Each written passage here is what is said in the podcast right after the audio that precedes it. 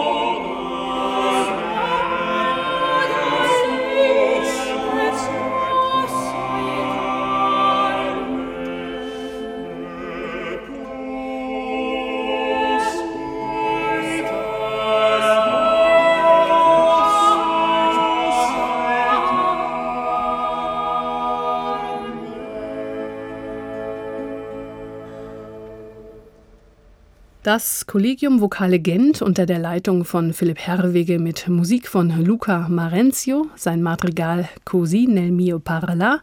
Davor gab es die Sinfonia Quinta von Salomone Rossi und am Anfang das Madrigal Voix Cascoltate von Claudia Monteverdi. SWR 2 Alte Musik mit einem Rückblick auf das renommierte Alte Musikfestival in Utrecht, das am 3. September zu Ende gegangen ist. Jedes Jahr findet es statt. Motto in diesem Jahr Revival, Wiederbeleben, Erneuern. Dieses Motto hat sich auf verschiedenste Art und Weise in den Konzertprogrammen wiedergespiegelt, von experimentell bis konservativ.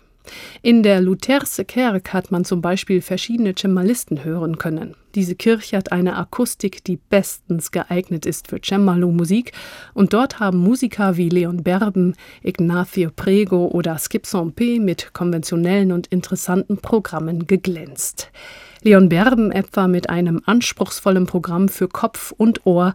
Er hat Musik von Komponisten, die Themen recycelt haben, zusammengestellt. Zum Beispiel Ferdinando Richardson, der eine Lacrime Pavane komponiert hat, basierend auf der berühmten gleichnamigen Pavane von John Dowland. Im Dom von Utrecht konnte man verschiedene Messen hören, die auf der L'Homme Armee Melodie, einem Soldatenlied, basieren. Dieses Lied war ein Hit in der Renaissance und ist von vielen Komponisten als Cantus Firmus in ihren Messen verwendet worden, zum Beispiel von Cristobal de Morales oder Giovanni Pierluigi da Palestrina. Beim Festival in Utrecht konnte man im Dom mehrere Messvertonungen mit der Lom-Armee-Melodie hören, gesungen von bekannten Ensembles wie dem Huelgas Ensemble oder Ott Hekaton und auch dem jüngeren britischen Ensemble Stile Antico.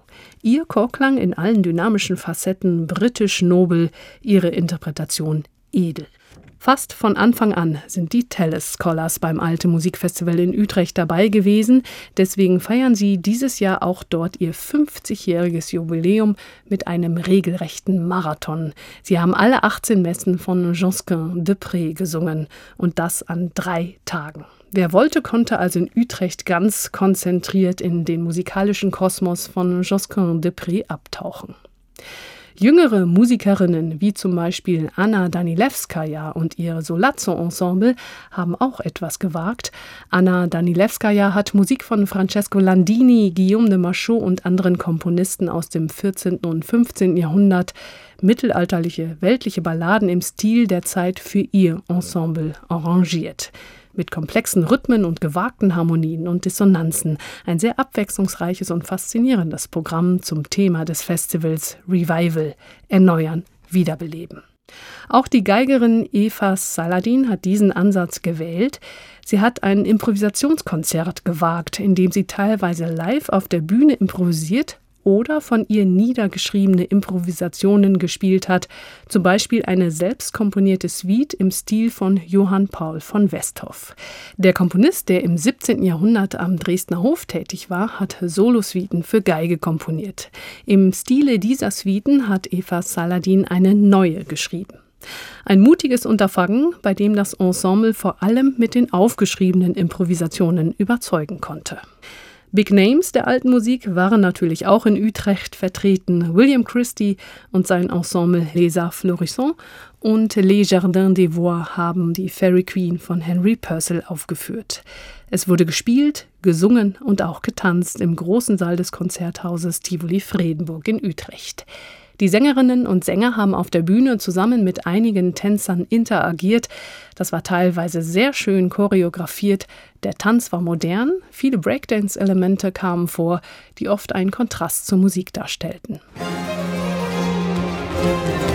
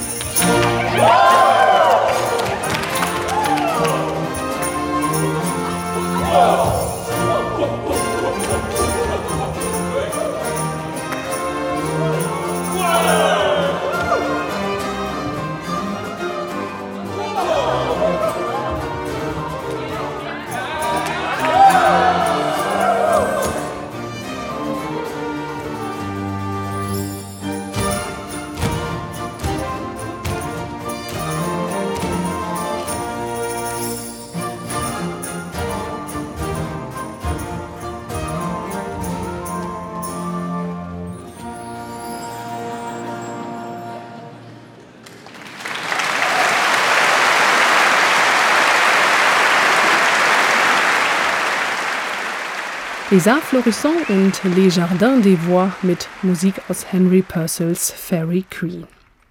SWR 2 Alte Musik, heute mit einem Rückblick auf das Alte Musikfestival in Utrecht, eines der größten seiner Art in Europa, laut eigener Website sogar das größte in der Welt. 160 Menschen arbeiten bei diesem Festival mit, davon 80 Freiwillige. Oft sind diese Volunteers Rentner aus Utrecht selbst oder anderen Orten in den Niederlanden, die jedes Jahr auf diese Weise Konzerte beim Festival miterleben können. Revival, Wiederbeleben, erneuern war das Motto in diesem Jahr in Utrecht.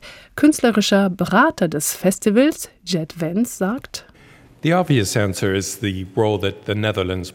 Zuallererst denkt man da an die Rolle der Niederlande bei der Wiederbelebung der alten Musik seit den 1960er Jahren.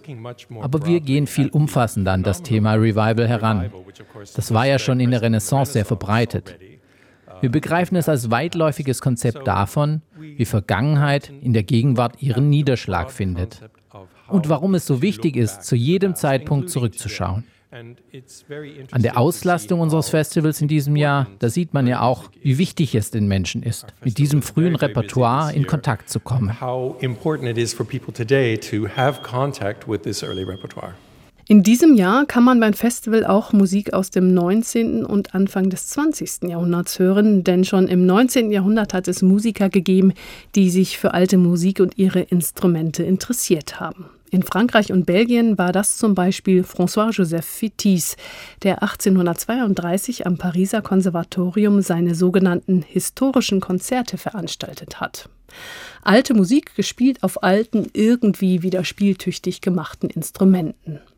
In den 1880er Jahren haben dann Professoren des Pariser Konservatoriums die Société des Instruments Anciens gegründet, die alte Musik auf Drehleier, Gambe, Cembalo oder Viola d'Amore musiziert haben, und zwar Musikprogramme, die der damaligen Salonkultur geschuldet waren also Einzelsätze aus Instrumentalwerken, Arien aus Kantaten bunt durcheinander gemischt. Ende des 19. und Anfang des 20. Jahrhunderts haben dann Persönlichkeiten wie die Pianistin und Cembalistin Wanda Landowska oder auch der Musiker, Instrumentenbauer und Musikforscher Arnold Dolmetsch einen großen Anteil daran, dass die alte Musik wiederbelebt wurde. Deshalb konnte man ein paar Programme beim Alte Musikfestival in Utrecht hören mit Werken von Komponisten wie Charles Gounod, Camille Saint-Saëns, Wanda Landowska oder Padre Plüm. Das Ensemble Ars Chorales Köln hat Musik dieses Komponisten mit Gregorianik verbunden, erzählen die Leiterin Maria Jonas und Joachim Diesner der Padre Plüm, der selber ein Franziskanermönch war, äh, Jean-Marie Plüm. Es gibt von dem ganz viele Vokalmusik. Es ist entweder für Männerchor oder für Frauenchor und entsprechend für ein Männer- oder ein Frauenkloster gedacht. Was wir heute aufgeführt haben, diese Missa Crux Fidelis, die aus dreistimmigen Frauen Ensemble Frauenchor, die war für die Bewohnerinnen, für die Nonnen eines Frauenklosters geschrieben. Und ich habe dann parallel dazu die Gregorianik auch aus einem Frauenkloster genommen, weil einen Dominikanerinnenkloster bei Soest, Paradiese heißt, hieß das. Und die haben natürlich diese Hymnen auch notiert. Und wir haben die Variante der Frauen gesungen. Die ist etwas anders, als es in den normalen Büchern steht, so Kleinigkeiten, die anders sind, weil ich dachte, dann verbindet in dem Programm, dass es für Frauen und Frauenklöster geschrieben ist, das verbindet die Musik. Und dieses Konzept ging sehr gut auf, aber in der Ausführung hat es einige Unsicherheiten gegeben, vor allem in puncto Intonation. Ungewohnt war auch das Programm, das das Fanny Davis Ensemble geboten hat. Die Gewinner des Van Wassenaar Wettbewerbs vom letzten Jahr beim Alte Musikfestival in Utrecht haben Musik aus den Cellosuiten von Johann Sebastian Bach gespielt. Musik, die Robert Schumann für Cello und Klavier arrangiert hat. Schumann war großer Bach-Fan, dessen Musik sein täglich Brot. Auf einem Era-Flügel hat Laura Granero ihren Mitmusiker, den Cellisten Javier López Escalona, begleitet. Der hat Bach dann auch im Stil des 19. Jahrhunderts interpretiert und sich deshalb viele alte Aufnahmen angehört. Ich glaube, es ist sehr wichtig, die alte Aufnahmen zu hören. Ja, zum Beispiel die Klengel-Bach-Aufnahmen, die Casals natürlich Aufnahmen und auch die Studenten von Klengel wie äh, Beatrice Harmon und auch die Geigenaufnahmen, so wie natürlich Joachim oder auch die Klavieraufnahmen. Und ich finde, man muss das nehmen von jedes Instrument, nicht nur von einem Instrument, weil das ist eine Stilfrage. Und ich finde es auch macht sehr Spaß, wenn man zuhört, diese alte Aufnahmen. Die Spannbreite in den Konzertprogrammen war groß beim Alte Musikfestival in Utrecht, um dessen Thema Revival, Erneuern, Wiederbeleben abzubilden. Lionel Meunier hat mit seinem Ensemble Vox Luminis, inspiriert vom Brahms Requiem, ein deutsches Barockrequiem aus Werken verschiedenster deutscher Komponisten des 17. Jahrhunderts zusammengestellt. Meunier hat schon als Kind Deutsch gelernt und durch die Beschäftigung mit deutscher Barockmusik hat er sich richtig in die deutsche Sprache verliebt. Das Programm seines deutschen Barockrequiems folgt Schritt für Schritt der Reihenfolge der Texte von Brahms Vorlage. Die Mysterien, Mysterien, Mysterien.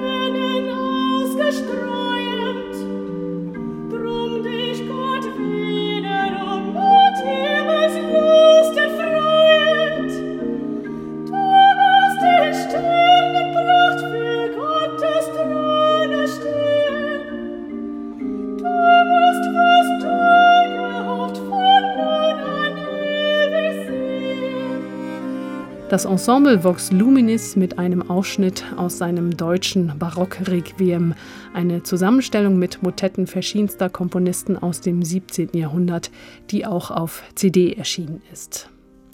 Das Festival Aude Musik Utrecht hat in diesem Jahr mit vielfältigen Programmen zum Thema Revival, Wiederbeleben, Erneuern oft überrascht, hat neue und konservative Ansätze in der Programmgestaltung und Darbietung aufgezeigt.